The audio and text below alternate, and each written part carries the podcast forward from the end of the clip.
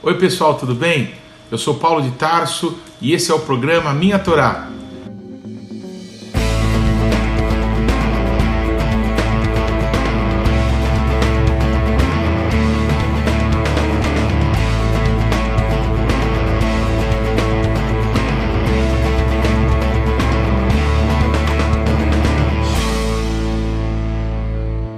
E olha, não se esqueça de deixar o seu like, de se inscrever no canal e de ativar o sininho de notificações. Que Deus te abençoe.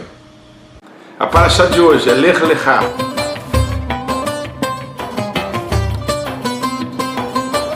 A paraxá dessa semana está em Gênesis capítulo 12, do versículo 1 até o capítulo 17, versículo 27. A Haftará em Isaías capítulo 40, do versículos 27 até 41, 16. E na Brit Hadashah vamos ler Marcos, do capítulo 3, versículo 1 até 4, 20. E também Atos, todo o capítulo 7, e ainda Romanos, no capítulo 4, do versículos 1 a 25. A história de Abraão, ela não começa a ser contada em Gênesis capítulo 12, mas em Gênesis capítulo 11. Terá teve três filhos. Teve Avram, teve Naor e teve Haran. Esse Haran a Bíblia diz que ele morreu na terra do seu nascimento, ou seja, morreu prematuramente, morreu antes que o seu pai. Isso não é uma coisa natural. Parece que houve ali um, uma crise familiar muito grande com essa morte. E Terá, pai de Avram, ele toma os seus netos no lugar do seu filho que tinha morrido. E esses netos são Lot, que nós conhecemos bastante, o Ló, a sua filha Milca, que se casa com Naor, e a sua filha Isca, esses três filhos, eles ocupam na árvore genealógica o lugar do pai, do pai que havia morrido. Uh, Milca se casa com Naor e tem muitos filhos, é, dos filhos de quem tanto Isaac quanto Jacó se casariam. E a pergunta é: quem era a mulher de Avram? A mulher de Avram, segundo a tradição judaica, era Isca, essa filha de Haram que havia morrido, e que o Avram carinhosamente do nome dela, que quer dizer aquela que vê no sobrenatural, aquela que vê além, é, o Avram passou a chamá-la de Sarai, quer dizer minha princesa. Um nome carinhoso, um nome que demonstrava todo o amor que o patriarca tinha por sua esposa. O que acontece logo depois da morte de Haran é que a família de Terá vai para uma terra chamada Haran, também no norte, perto da Síria, é, nas margens ainda do Eufrates. Em Ur dos Caldeus, local onde Avram morava, um dia o Eterno apareceu para ele e disse: Sai da tua terra, sai da tua parentela e sai da casa do teu pai e vai para a terra que eu vou te mostrar. É, essa expressão em hebraico, lech lechá, é, é, a mesma palavra repetida duas vezes com é, sons vocálicos diferentes. É como se estivéssemos dizendo: é, saia para você, ou saia é, para dentro de você, ou saia para o seu propósito. Nos parece então que Lech Lechá fala de nós sairmos de uma posição desse mundo natural para nós entrarmos na vida sobrenatural, no caminho que nosso Deus sonhou para nós. Esse é o caminho do pai Abraão, esse é o caminho de todos nós, aqueles que pela fé seguimos a palavra de Deus, seguimos a direção do Senhor para nós. Quando Deus dá esse comando para o Avram, nós às vezes romanceamos um pouco, imaginamos que o Abraão imediatamente obedeceu a Deus e foi viver tudo aquilo que Deus tinha para ele, mas nós aprendemos lendo a Bíblia que a Bíblia nunca floreia tentando mostrar só as coisas positivas das pessoas, mas mostra também os seus erros, as suas dificuldades, mostrando que é o nosso Deus que tem feito tudo em todos. Avram, tendo ouvido, sai da tua terra, Talvez ele tenha demorado para que isso acontecesse e morreu seu irmão Haram. A, a pergunta é: nós nunca saberemos o que aconteceria se imediatamente o Avram tivesse obedecido a Deus. Será que o irmão dele precisava morrer? O que sabemos é que Avram ele não vai sozinho para Haram, ele leva também consigo o seu pai, ele vai com a sua família, leva o seu sobrinho Lot, que agora ocupava o lugar do seu irmão falecido Haram. E nesse local chamado Haran, morre também o pai de Avram, Terá. E a segunda pergunta óbvia é: será que precisava morrer mais alguém para que Avram logo obedecesse a Deus? O que sabemos é que com 75 anos de idade, o Avram sai de Haram e entra na terra prometida, mas ele traz consigo seu sobrinho Lot. E quando ele chega ali, infelizmente, havia muita fome na terra. A terra era possuída por cananeus. Cananeus são descendentes de Canaã, o neto maldito de Noé, por causa do pecado que o pai dele, Ram ou Cam, cometeu contra Noé, cometeu contra o seu pai Noé. Quando Avram chega na terra prometida, então, ele começa a manifestar alguma coisa que vemos até os dias de hoje. A bênção daquela terra não é ouro, não é pedras preciosas, não é petróleo, mas a bênção daquela terra é o povo de Deus aliançado com ele. Quando o povo de Deus está em aliança com Deus, chove na terra prometida. Mas a Bíblia fala de sete secas no decorrer da história de Israel, e essa, quando Avram chega, é a primeira. Avram, ele chega na terra prometida num local chamado Siquém, Shechem. E nesse local, Avram, ele faz um altar para o nosso Deus, e logo em seguida ele segue até um local que geograficamente nos traz muita revelação. Nesse local, o Abraão ele parou num monte que diante dele estava Betel e atrás dele um local que no futuro seria conhecido como Aí. Aí foi uma cidade que foi completamente destruída por Josué e os seus guerreiros na época da conquista da terra prometida. Pois bem, aquela cidade aí então representava um montão de ruínas e diante de Abraão estava a casa de Deus. Imaginem essa cena: o Abraão de frente para a casa de Deus, dando as costas para um montão de ruínas. Foi justamente esse o percurso que ele fez. Ele que estava no Oriente, na casa de idólatras, no meio de um povo idólatra, de um povo que consultava os astros para saber do seu futuro, o Abraão deixa todas essas coisas para trás para ser guiado pelo nosso Deus, para aprender a direção que só Deus tinha para a vida dele. Ele sai debaixo do mazal, da direção dos astros, da sorte, e ele vem para ser guiado pela voz do Senhor nosso Deus. Infelizmente, o Avram, ele não permanece no local perfeito de Deus para ele, mas ele desce, ele desce para o Negev, ele desce para a região desértica de Israel, e ele continua descendo e ele vai até o Egito. Quando ele chega no Egito, ele propõe uma mentira junto com a sua esposa Sara, dizendo que ela era sua irmã. Na verdade, não era irmã, era sobrinha. Mas, como eu já expliquei para vocês, na árvore genealógica, é, Sarai ocuparam o lugar que o seu pai havia deixado. Portanto, Avram dizer que ela era sua meia-irmã era como que uma é, desculpa. O que acontece é que o faraó, é, não sabendo que era a esposa de Avram, ele toma Sarai para ser sua mulher. Quase se transforma num caos o plano da redenção. Mas o nosso Deus não permite que isso aconteça e o nosso Deus obriga que o faraó devolva a mulher a Avram e expulsa Avram da terra, porém, cumula Avram com muitas riquezas por causa do temor que caiu sobre faraó pelo servo de Deus. Olha que coisa maravilhosa, mesmo no erro de Abraão, as coisas lhe favoreciam, porque Deus tinha um propósito para ele. Quando Avram ainda estava na terra do seu nascimento, Ali o nosso Deus disse ao patriarca: saia da tua terra, saia da tua parentela, saia da casa do teu pai e vá para a terra que eu vou te mostrar. Porque Esserá, eu farei de ti. Avarecha, te abençoarei. Veagdolá, te engrandecerei. Essas três palavras demonstram a iniciativa de Deus de realizar uma grande obra na vida de Abraão.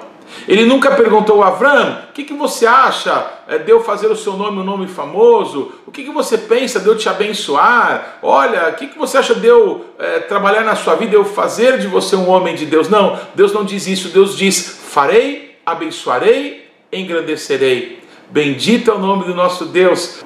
Assim como em Gênesis 12 o Avram desce para o Egito, em Gênesis capítulo 13 nós vemos Avram fazendo uma aliá Aliá quer dizer subir, ascender. Qualquer judeu ainda hoje que está nas nações da terra e volta para a terra de Israel e volta para Jerusalém, essa pessoa faz uma aliá, ela sobe, ela ascende. E assim o caminho do arrependimento de Avram começa a ser trilhado.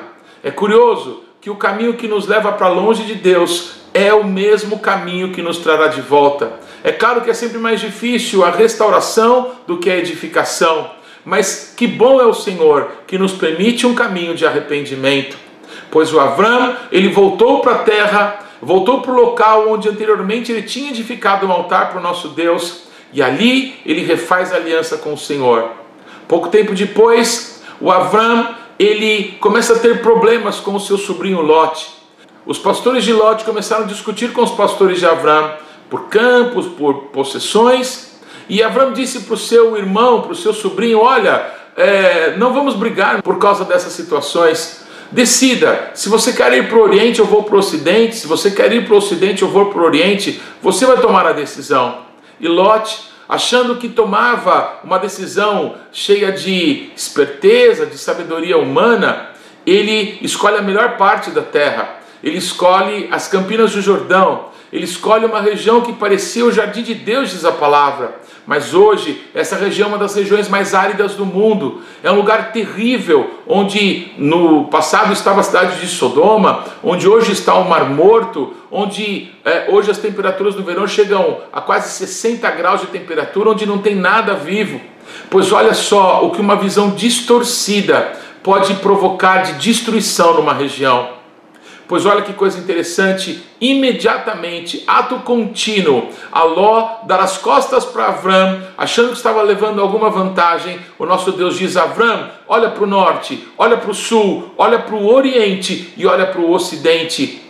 Tudo que você colocar os teus olhos, eu entrego a você. Assim é o nosso Deus. As pessoas podem achar que estão levando alguma vantagem, mas aquilo que Deus propôs para nós, isso é o que vai se manter, é isso que se efetivará. Não tardou muito para Ló se envolver uma grande confusão. Houve naquela região para onde ele foi morar uma guerra de cinco reis contra quatro reis, e Ló é levado cativo com a sua família quando uma das cidades é saqueada.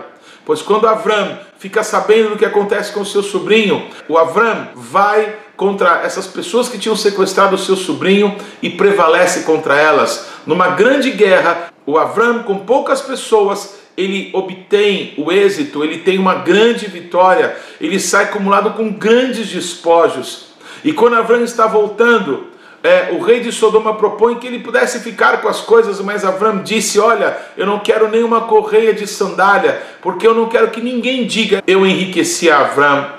Toda a riqueza, toda a prosperidade, toda a bênção que Avram esperava vinha das mãos do nosso Deus. Porém, esse mesmo Abraão vai até um sacerdote chamado Melquisedeque. Na verdade, Melech é um título, não é um nome. Melech quer dizer rei de justiça. Esse homem, tradicionalmente, os judeus reconhecem como Shem, o filho mais longevo de Noé, de Noah, que viveu cerca de 500 anos depois do dilúvio. O Shem viveu tanto que foi contemporâneo de Jacó, e esse Shem é o sacerdote do Altíssimo que Avram procura para entregar os dízimos. Esse Shem entrega para Avram pão e vinho, símbolos da ceia, símbolos da aliança com o nosso Deus. E Shem declara: Bendito seja o Deus Altíssimo que entregou todos os inimigos nas tuas mãos. E bendito seja você, Avram, pelo Deus Altíssimo. Mas havia uma coisa que o Avram esperava muito e parece que tardava e essa coisa era um filho. Deus disse: Eu farei de você um pai de nações. Mas como um pai de nações se ele não tinha nem sequer um filho da sua amada? O Abraão estava pensando que talvez o seu sucessor, o seu herdeiro, seria o seu servo Eliezer, um damasceno, um homem da região de Damasco. Mas o nosso Deus diz para Avram: Avram, sai da tua tenda, você está fechado talvez num lugar aí de miserabilidade, você está se sentindo aí pequeno, mas sai da tua tenda e olha para os céus. Contempla, vê as estrelas e as conta, se é que você consegue. Que coisa maravilhosa! O que deve ter sido aquele céu estrelado que o nosso Deus mostrou para Avram, pois o nosso Deus disse: Assim será a tua descendência.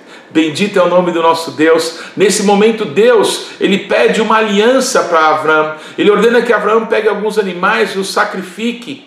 E quando o Abraão obedece esse ordenamento e faz esse sacrifício, a Bíblia diz que um fogareiro fumegante, uma tocha acesa, aparecem e começam a passar entre aquelas partes. O próprio Deus vem e ele faz promessas incríveis para Abraão.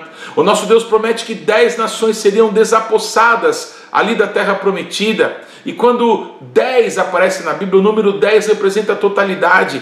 Quando o nosso Deus citou 10 nações que seriam tiradas da terra prometida, o nosso Deus dizia a Abraão: Eu vou tirar todas as nações, eu vou te dar essa terra a você e aos seus descendentes. Pois quando o Abraão então se encheu de esperança, se encheu de alegria, ele entendeu que ele realmente teria um filho, mas mesmo assim, passado mais alguns anos, o Avram vendo que o seu corpo daqui a algum tempo nem poderia gerar mais filhos, o Avram ouve um conselho de Sarai, sua esposa, e ele, infelizmente, gera um filho numa escrava, no filho de Agar, uma escrava egípcia, filha de Faraó, que foi dada a Sara como parte da indenização por Faraó ter tomado Sarai no passado. Pois bem, aquele filho gerou tantos problemas, gerou tanta amargura no coração de Sarai, que se ela pensasse um pouquinho jamais teria proposto tal coisa. Porém, o nosso Deus bendito seja o seu nome, nos ensina em cada detalhe.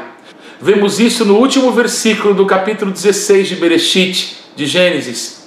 Avram tinha 86 anos quando nasceu Ismael, o filho que ele teve com Agar. Passa apenas um versículo na Bíblia. Gênesis, Bereshit capítulo 17, versículo 1 está escrito que o Avram tinha 99 anos. O que acontece nesse lapso temporal, o que acontece nesses 13 anos, não acontece nada na vida de Avram. Deus não fala com ele durante 13 anos. Até o momento em que Avram não podia mais impedir o plano de Deus, até o momento em que Avram não podia mais gerar filhos em escrava alguma. Nesse momento, o nosso Deus aparece para ele e diz: Ani El Shaddai, eu sou o Todo-Poderoso, eu sou o Todo-Suficiente. Anda diante de mim e ser perfeito. Toda provisão, tudo que você precisa está em mim, Avram. E nesse dia, o El Shaddai, o Deus Todo-Poderoso, muda o nome de Avram, Pai exaltado, para Abraham, Pai de nações, Pai de povos. Nesse momento, uma grande mudança acontece na vida do patriarca, porque quando Deus estabelece o nosso nome, estabelece o nosso destino, o nosso nome, quando somos chamados por alguém, quando alguém nos chama pelo nome e esse nome é segundo a vontade de Deus, o propósito de Deus é invocado nas nossas vidas. Abraham, pai de nações, para isso te tenho constituído. Bendito é o nome do Senhor. Quantas lições preciosas como é bom aprender com Deus, como é bom aprender com a palavra, permanecer em Deus, ser fiel àquilo que Ele nos disse, ainda que sejam momentos difíceis, ainda que pareça que tudo passou, a palavra do nosso Deus não passará. Que o nosso Deus seja exaltado, esse nosso Deus bendito que nos trouxe até aqui, seja exaltado em cada ato nosso, em cada pensamento nosso, em cada atitude nossa, que o nome do Eterno possa ser engrandecido. Que Deus te abençoe. Que mitzion tesetorá udvar Adonai Mirushalayim. E de Sião virá a lei e a palavra de Deus de Jerusalém. O Shabat não pertence à semana que está terminando. O Shabat não pertence à semana que está começando. O Shabat pertence ao Eterno.